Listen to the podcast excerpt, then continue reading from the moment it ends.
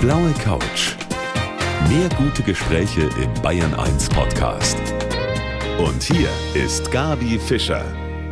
Und meinen heutigen Gast, den kennen unsere Hörerinnen und Hörer.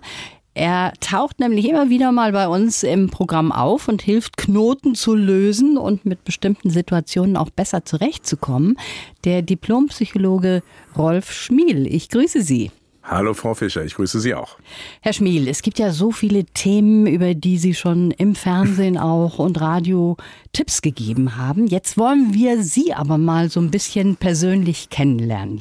Und da gibt's sehr viel Überraschendes in Ihrem Lebenslauf, zum Beispiel auch Ihr ernsthafter erster Berufswunsch. Sie wollten tatsächlich Zauberkünstler werden? Ich wollte es nicht nur, ich war es auch. Das heißt, ich habe mein Studium, ich komme aus relativ bescheidenen Verhältnissen. Ich habe mein Studium selbst finanziert, indem ich auf Straßen erst aufgetreten bin und später dann auch in Varietés und auch auf Kreuzfahrtschiffen. Und das war ein großer Spaß. Aber es war gut, dass ich das so früh gemacht habe, weil nach ein paar Jahren, so ungefähr fünf Jahre gemacht, war dann auch der Zauber der Zauberei verflogen. Jetzt machen Sie es erstmal bequem hier auf der blauen Couch. Gibt's sowas auch beim Psychologen? Es ist der große Mythos, das geht auf Herrn Freud zurück. Seine erste Couch kann man tatsächlich auch noch im London im Freud Museum bewundern. Und er hat ihn damals gemacht, damit die, saß am Kopfende, also sozusagen, dass die Teilnehmenden, die Patienten und Patientinnen ihn nicht sehen konnten, damit die frei assoziierten und auch über Tabus gesprochen haben. Und eben, dass sie nicht ihn erwischt haben, wie er nach langen Sitzungen tatsächlich regelmäßig mal eingenickt ist. Und daher hat sich die Couch etabliert, ähm, aber ist heute, glaube glaube ich, in kaum einer Praxis noch zu finden. Also wir haben eine blaue Couch, aber Sie sind mir ja jetzt zugeschaltet aus Berlin und das heißt, ich kann auch nicht einschlafen zwischendurch. Werde ich auch nicht tun, auf gar keinen Fall. Herr Schmiel, Radio ist schon eine große Leidenschaft von Ihnen? Oh, ich liebe Radio. Also ich liebe wirklich Radio. Es ist jetzt nicht irgendwie ein, ein, ein Heranschmeißen an dieses Medium, sondern ich bin mit Radio groß geworden. Also meine Eltern, wir hatten keinen Fernseher aus Überzeugung. Ich bin in einem fernsehfreien Haushalt groß geworden. Und wir saßen teilweise abends wirklich am Radiogerät in der Küche und haben uns Radiosendungen gemeinsam angehört. Und ich kann sagen, es ist für die Kommunikationskompetenz und für die Fantasieentwicklung eines der besten Medien, mit denen man aufwachsen kann. Und ich liebe es, dass man jetzt nicht heute in die Maske gehen musste oder sonst was, sondern ganz entspannt jetzt hier bildlich auf der Couch Platz nehmen kann. Fangen wir jetzt mal mit zwei Ihrer wichtigsten Tipps an. Erster Tipp, Konflikte und Krisen nicht meiden. Also volle Pulle rein in die Konflikte oder was? Also es gibt zwei Dinge, davon bin ich wirklich zutiefst überzeugt, die uns als Mensch wirklich weiterbringen. Und es gibt zwei Dinge, die wir auf jeden Fall, die meisten von uns im Leben, vermeiden wollen. Und es ist beides mal schrecklicherweise das Gleiche, nämlich Krisen und Konflikte. Wir wachsen als Persönlichkeiten in herausfordernden Zeiten oder in herausfordernden Situationen mit anderen, weil wir uns dann teilweise neu erfinden müssen, uns selbst hinterfragen müssen und das schärft die Persönlichkeit. Und deshalb bin ich davon überzeugt, mehr Ja zur Krise, mehr Ja zum Konflikt. Und wenn man sieht, was alles Tolles aus der Pandemie auch entstanden ist, war auch vieles Mist, aber auch was alles sich dort entwickelt hat, kann man sagen, ja, Krise hilft. Zweiter Tipp von Ihnen, sich psychisch stabil machen, den Seelenakku aufladen. Wo macht man das am besten? Ja, das ist eine sehr individuelle Sache. Also wir erleben das häufig, dass Menschen sich durchaus um sich selbst kümmern, indem sie zum Sport gehen oder ähnliches. Aber in der heutigen Zeit ein nicht so stark ausgeprägtes Bewusstsein dafür gibt, dass ich auch mich um sein Seelenleben kümmern muss. Und deshalb ist einer der Tipps tatsächlich raus in die Natur, Wer das noch kann, Smartphone zu Hause lassen und raus in die Natur, in die Stille mit sich, also ohne Ablenkung wirklich mit sich sein und das mindestens für eine halbe Stunde, wenn es geht, noch länger. Und wer das regelmäßig macht, erlebt wirklich, dass selbst in stressigen Zeiten durchaus emotional stabiler ist. Das ist das eine. Und das andere, was ich immer empfehle, habt was zu lachen. Also man muss echt gemeinsam lachen, ob jetzt in der Mannschaft, also im Team oder intim in der Partnerschaft. Da, wo nichts mehr gelacht wird, steht die Trennung kurz bevor. Und deshalb empfehle ich immer, habt was zu lachen. Damit meine ich jetzt nicht in der Ehe, morgens wach zu werden, nach links zu gucken und loszulachen. Das kann zu Irritation führen. Aber gemeinsam Spaß haben ist wichtig. Viele von uns wissen ja, wie es theoretisch, sage ich mal, jetzt optimaler gehen würde in ihrem Leben. Aber das scheitert dann an der Umsetzung. Kann da so ein Gespräch mit einem Psychologen helfen? Ich glaube tatsächlich, die Selbstreflexion hilft und vor allem die neutrale. Meistens unterhalten wir uns mit den ewig gleichen Leuten, die ein ganz bestimmtes Bild von uns haben. Und deshalb ist so ein externer, das kann ein Coach sein oder ein, eine Therapeutin, auch ein Psychologe, das kann schon helfen, weil wir ganz häufig so blinde Flecken haben, also die wir selber nicht wahrnehmen, die uns aber in unserer Entwicklung und Chancen ausbremsen. Und deshalb hilft der Blick von außen. Wie ist das mit Ihnen persönlich? Sie wissen es ja normalerweise theoretisch alles am besten. Aber gibt es ja, bei Ihnen auch solche Situationen, wo Sie sagen, Mensch, ich Depp, ich weiß es besser und trotzdem ärgere ich mich hier schwarz und blau? Ja, ja, 100 Prozent.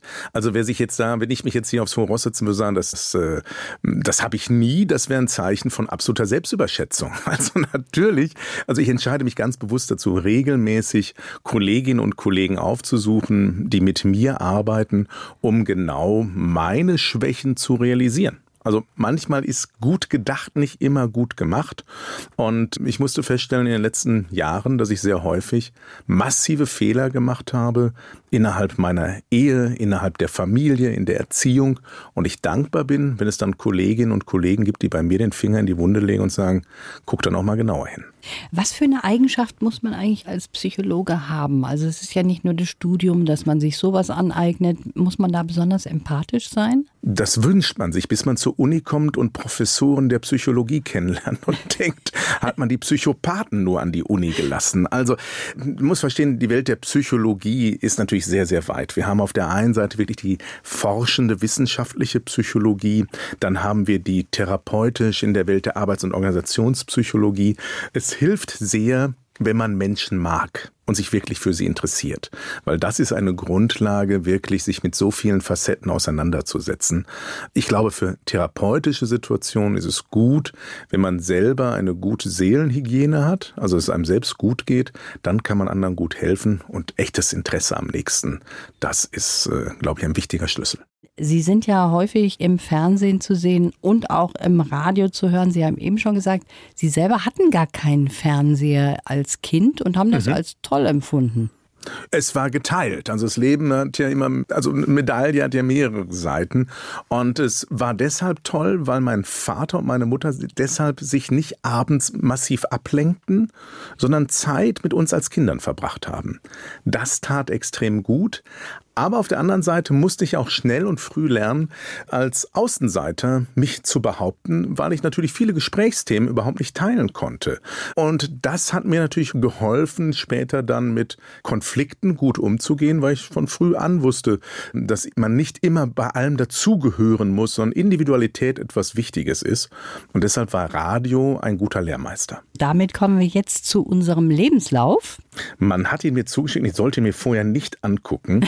Äh, das ist aber schwierig, wenn ja. man ihn bekommt, ihn nicht anzugucken. Es ist so, wenn Sie zu jemandem sagen, öffne ja nicht diese Tür. Und die Neugierde war zu groß. Nein, ich habe ihn in der Hand, das ist richtig. Wunderbar. Wenn Sie den einfach mal so vorlesen und dann können wir darüber sprechen. Mein Name ist Rolf Schmiel. Ich bin Psychologe und mein Lebensmotto lautet Capri statt Depri. Ich helfe Menschen, wieder auf die Sonnenseite des Lebens zu finden. Ich bin Fan der Werbepsychologie, denn da gibt es keine Fehler, sondern nur Tests, die nicht zu wünschenswerten Ergebnissen führen. Dass allein Scheitern, Krisen und Konflikte inneres Wachstum ermöglichen, habe ich am eigenen Leib erfahren. Und so wurde ich vom peinlichen Großgotts zum einfühlsamen Personal Jesus. Der Glaube gibt mir Kraft, genauso wie Schwimmen und Schwitzen. Mein Wunsch, ein guter Vater zu sein und bald in Bayern ein Bühnenprogramm zu starten. Können wir damit arbeiten, mit diesem Lebenslauf? ja, ich muss erst mal nochmal dazu sagen, ich habe den nicht selbst geschrieben.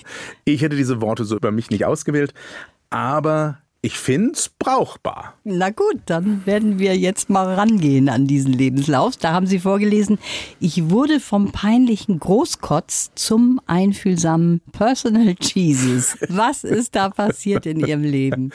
Also ich habe es vorhin ja schon erwähnt, ich bin in sehr bescheidenen Verhältnissen aufgewachsen, äh, weil mein Vater immer sehr engagiert war, aber dem war Geld verdienen nicht das Wichtigste, sondern ein guter Vater zu sein und auch ehrenamtlich engagiert zu sein. Und deshalb sind wir nicht im Geld geschwommen. Dann ist er sehr früh sehr krank geworden, was mit Mitte 50, was die wirtschaftliche Situation der Familie nicht gefördert hat. Und als ich dann selbstständig war, sehr jung, mit Ende 20 habe ich mich direkt nach der Uni selbstständig gemacht und zum ersten Mal richtig Geld verdiente, fand ich mich so unwiderstehlich toll. Und das war keine angenehme Zeit. Also ich habe in der Zeit eine Arroganz und Narzissmus gehabt, die noch schlimmer ist als zur heutigen. Also das war wirklich unerträglich und das war wirklich bitter. Ich glaube, dass da ganz viele darunter gelitten haben. Ich habe das erst nicht so realisiert, bis ich irgendwann mal ehrliches Feedback bekommen habe. Aber das war so Anfang 30, musste ich ein dickes Auto fahren, riesiges Büro haben und jeden spüren lassen, wie toll ich bin und boah, ekelhaft. Ja, aber dann sind Sie zum Personal Jesus geworden. Das ist doch toll. Naja, also diesen Bezeichnung habe ich mir nicht selbst gegeben, muss ich erst mal sagen, sondern tatsächlich hat eine äh, gute Freundin zu mir gesagt, irgendwie, du bist äh, mein Personal Jesus, weil ich ganz viele Lebenserschütterungen meistern musste und auch ganz viel falsch gemacht habe, sozusagen stellvertretend für andere. Das ist die Idee dahinter. So wie Jesus die Sünden getragen hat für uns alle, habe ich dann für ein und zwei in meinem Umfeld einfach mal ein paar Sachen ausprobiert, wo die an, an mir lernen konnten, wie man es nicht macht. Mhm. Das ist sozusagen die Idee dahinter. Und ich kann sagen, dass sehr, sehr, sehr schmerzhafte menschliche Verluste, das Thema Krankheit mit vielen Facetten und auch wirtschaftliche Einbrüche mich echt zu einem besseren Menschen gemacht haben, wofür ich total dankbar bin. Jeder von uns hat ja diese Aufs und Abs. Es ist ja immer nur die Frage, wie kommt man da raus? Also für mich ist das Leben wie Ebbe und Flut. Es ist äh, wie Wellen, die haben eben Wellengang. Es ist das Leben ist Tag und Nacht. Und wenn ich diese Elemente akzeptiere und berücksichtige, hey, es gibt es, es gibt die Gegensätze und erst die Gegensätze machen den Reiz aus, dann kann ich damit viel besser umgehen. Und Frühzeitige Schmerzerfahrungen helfen ein, besser mit dem echten Leben zurechtzukommen. Das heißt, unsere Herausforderung als Eltern ist tatsächlich, unsere Kinder nicht zu sehr in Watte zu packen, sondern eben auch sie am wahren Leben teilhaben zu lassen. Und äh, ich will nur ein Beispiel geben, was mein Vater unter anderem gut gemacht hat, neben vielen Sachen, die nicht perfekt gelaufen sind. Er ist frühzeitig mit uns als Kindern aufgrund seines kirchlichen Engagements auf Beerdigung gewesen. Und mir war von klein auf klar, Leben ist endlich. Und dann ist es viel einfacher, mit bestimmten Verabschiedungsprozessen zurechtzukommen, als wenn man denkt, alles ist für immer. Und das ist eben nicht der Fall. Gab es denn da so einen ganz bestimmten Knackpunkt, wie Sie vom Großkotz sich wieder zurückentwickelt haben zu einem angenehmen Menschen? Ja, es war ein Jahr, in dem ich es wirklich mit der ja, es war ein Training in Demut. Innerhalb von wenigen Monaten passierten ganz viel heftige Dinge. Mein Vater ist dann äh, viel zu früh gestorben. In der gleichen Zeit bin ich durch Selbstüberschätzung und Größenwahn und unvernünftige Finanzspekulationen fast in die Insolvenz geraten als junger Unternehmer. Gleichzeitig ist dann meine Frau schwanger geworden und hat dann unser Kind zur Welt gebracht und ist in eine Schwangerschaftsdepression geraten. Das heißt, alles war plötzlich anders, aber nicht besser, mhm. sondern es war wirklich totale Belastung.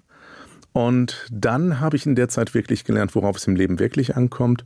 Und dieses Jahr war eines der härtesten und es wurde dann später nochmal brutaler, so vor rund vier, fünf Jahren, als wir kurz hintereinander, meine Frau und ich, zwei Kinder verloren haben.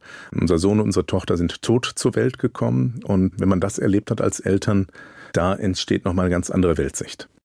Herr Schmiel, Sie lieben Bayern und Sie haben sich für kommendes oder übernächstes Jahr auch vorgenommen, mit einem Abendprogramm durch bayerische Kneipen und Kleinkunsttheater zu tingeln.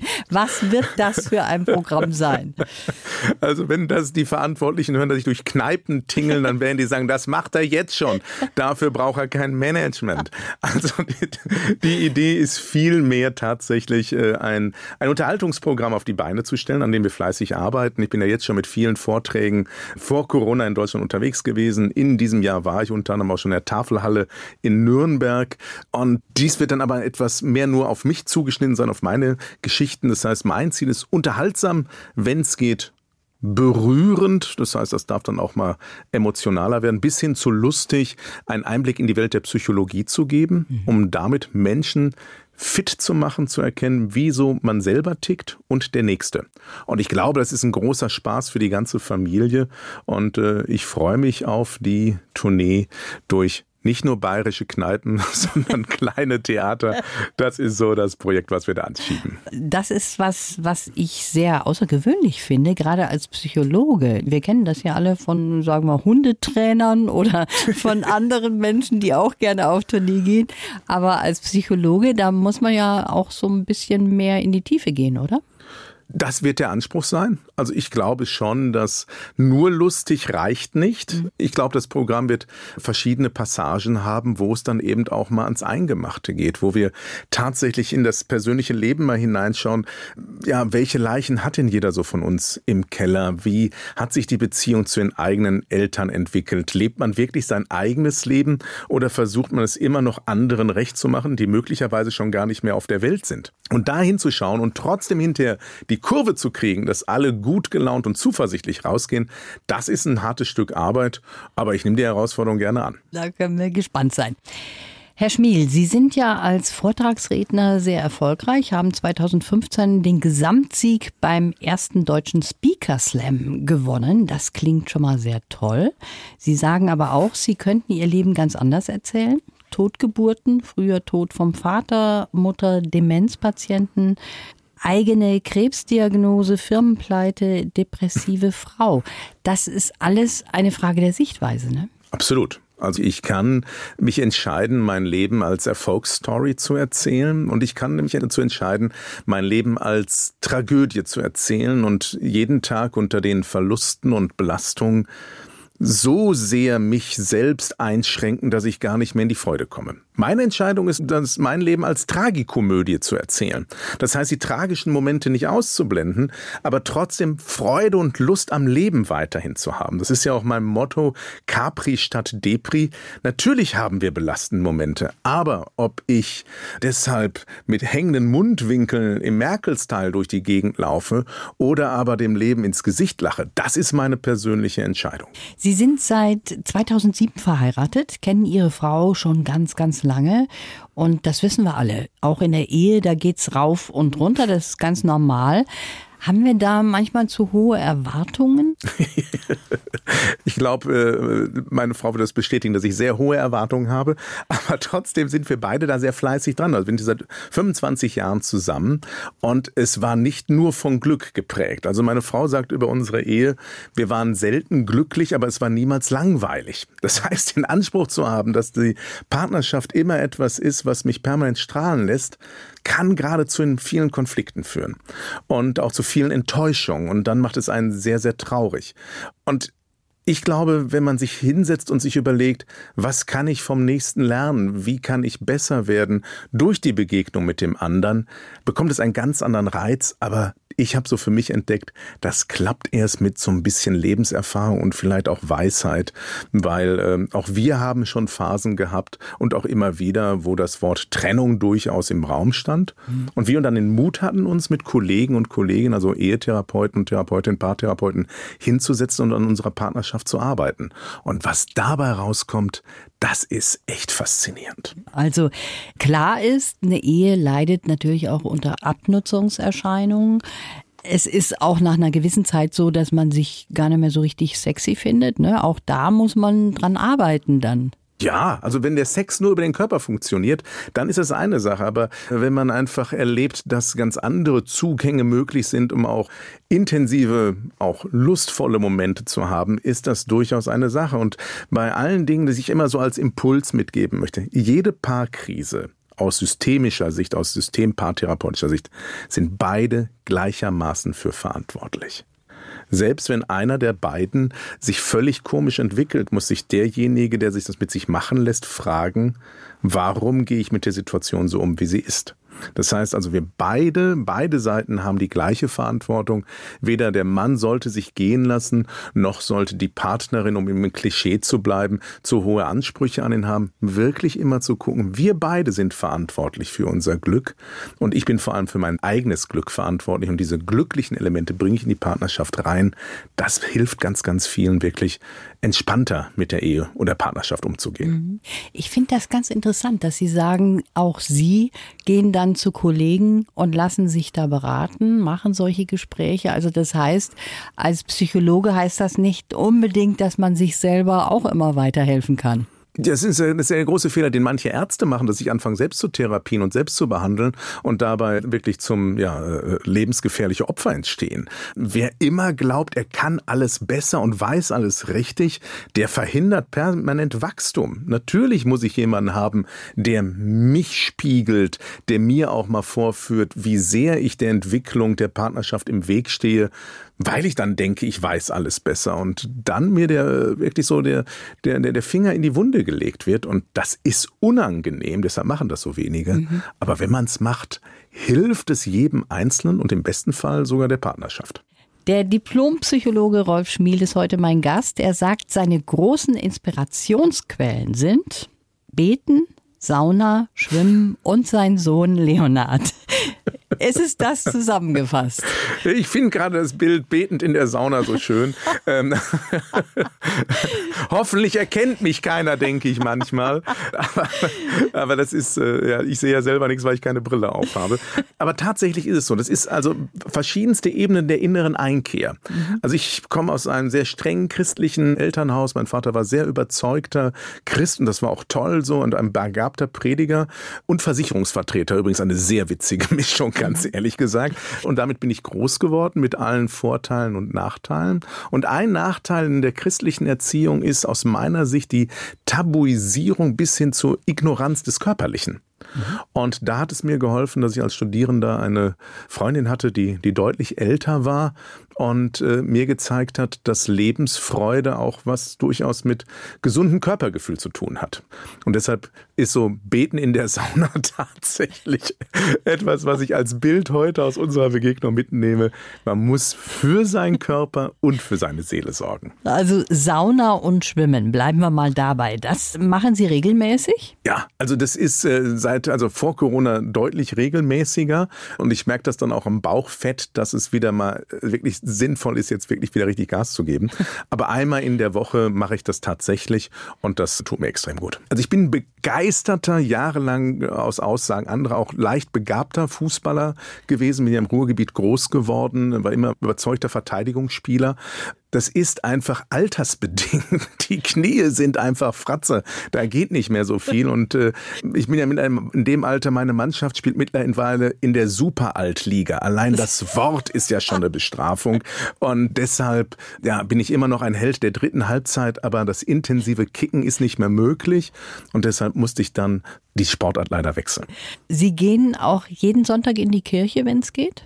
Wenn es geht, ja. Also Corona hat es mir ein bisschen äh, verhagelt, weil für mich ist Kirche mehr als Predigt, sondern es geht mir vor allem um die Atmosphäre, um auch den Gemeindegesang, das wirkliche Miteinander. Also als überzeugter Christ ist einfach Gemeinschaft ein unglaublicher Wert.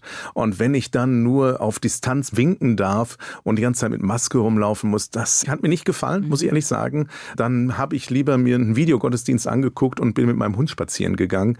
Das war nicht meins. Sie haben gerade eben gesagt, dass Sie durch Corona ein kleines Bäuchlein bekommen haben. So habe ich das rausgehört. Der Techniker nickt auf der anderen Seite der Scheibe. Ja, das ist äh, deutlich sichtbar. Ja. Und das hat Sie auch zu dem Gedanken veranlasst, wie dumm das ist eigentlich, dass wir dem Äußeren so viel Bedeutung zumessen. Ich glaube schon immer, wir legen viel zu viel Wert darauf, was wir anziehen, wie wir frisiert sind oder haben wir ein Sixpack oder nicht und viel zu wenig Zeit beschäftigen uns mit der Frage, was tue ich für mich und meine Seele und meinen Geist, dass es mir gut geht. Und ich glaube, es gibt so viele tolle Menschen, die nicht den perfekten Körper haben und eine so zauberhafte Ausstrahlung haben, mit dem man gerne zusammen ist und die auch sinnlich und auch erregend sein können und die nicht perfekt sein müssen. Dieser Tendenz zum Perfektionismus zerstört so viel Lebensglück. Wieso haben wir das eigentlich immer, dass wir alles immer perfekt machen wollen? Wir Frauen sind da ja fast Vorreiter. Ich glaube, Männer können eher mal sich zufrieden geben mit etwas, was nicht so perfekt ist. Aber wir Frauen, wir haben da immer so einen Drang dazu. Sie meinen jetzt wir Frauen, Frau Fischer. Also wir Sie zwei. und ich. Ja, das liegt natürlich daran, dass Frauen noch viel mehr in diesem Bewertungsding sind. Das heißt also, Frauen machen sich ja nicht hübsch für Männer, sondern für die Freundin und Kollegin auf der Arbeit, um dort im Wettbewerb punkten zu können. Das ist schon etwas, was wirklich bemerkenswert ist. Ja, das ist eine Erziehungssache, dass vor allem leider wir denken, als äh, dass Mädels vor allem über ihre Attraktivität punkten müssen, was natürlich totaler Quatsch ist, sondern man sollte durch seine Persönlichkeit überzeugen. Wir brauchen keine Puppen, wir brauchen Menschen, mit denen wir uns begegnen. Und ich finde Gepflegtheit sehr wertvoll. Aber wer dauernd nur über sich selber herausputzen nachdenkt, ja, der begrenzt sich in seinen Möglichkeiten. Ich habe das letztens erlebt, als ich nochmal letztens Fußball spielen war in so einer Traditionsmannschaft und ich war lange nicht mehr auf diesem Platz und wir hinterher dort in dem Clubhaus uns geduscht haben und ich in die Dusche kam und viele der jungen Männer, gegen die wir gespielt haben, dort in Badehose standen und ich meinen Freund Klaus fragte, sag mal, hat unser Clubhaus jetzt einen Pool? Und der mir sagte, nee, nee, die jungen Männer ziehen ihre, zum Duschen ihre Hosen nicht mehr aus. Ach. Da war mir klar, dass wirklich im Kopf so ein, wie man es nennt in der Psychologie, so ein Mindshift, so ein Paradigmenwechsel wirklich stattfindet, dass sich junge Menschen leider für ihren Körper schämen und das braucht kein Mensch, weil er ist ein Geschenk und das ist etwas, wo ich sage, da seid gütig und großzügig zueinander. Wer regelmäßig so wie ich in die Sauna geht, weiß, ab 30 haben wir alle unsere Herausforderung mit der Anziehungskraft der Erde. Jetzt mal ganz ehrlich, also ich habe mir Ihren Instagram-Account natürlich auch mal angeschaut. Sie sind schon auch eitel, oder? Ja, natürlich. Also ich würde sagen, eitel ist ähm, die Grundvoraussetzung, um sich in den, ja, also eitel, das also es, das ist genetisch bedingt. Das ist jetzt meine Ausrede. Also ich kann mich daran erinnern, wie meine Eltern mich zur Bahn gebracht hatten, weil ich irgendwo hin wollte und meine Mama liebevoll winkte und mein Vater sein Haar in der spiegelnden Scheibe richtete. Also da ist schon was dran. Ich glaube, so ein bisschen auf sich acht geben ist sinnvoll, aber es nicht so wichtig zu nehmen. In der Balance ist die Chance. Das ist ein schöner Satz. In der Balance oh. ist die Chance. Der das ist heißt, Programm geeignet. Ja, das heißt, wirklich hinzugucken, was tut mir gut, was kann ich machen, was macht auch anderen Freude. Also ich glaube, meine Frau freut sich sehr darüber, dass ich bis heute immer noch auf mich acht gebe, trotz mhm. Bäuchlein. Das ist jetzt ein gutes Schlusswort. Unsere Zeit ist schon vorbei. Das war auf jeden Fall sehr schön, Sie mal von einer ganz anderen Seite kennenzulernen. Ich habe mich auf Ihrer Couch sehr wohl gefühlt, Frau Fischer. Sie sollten vielleicht auch als Therapeutin arbeiten. Sie machen das hervorragend. Vielen Dank. Ich wünsche Ihnen alles Gute. Blaue Couch. Der Bayern 1 Talk als Podcast. Natürlich auch im Radio. Montag bis Donnerstag ab 19 Uhr.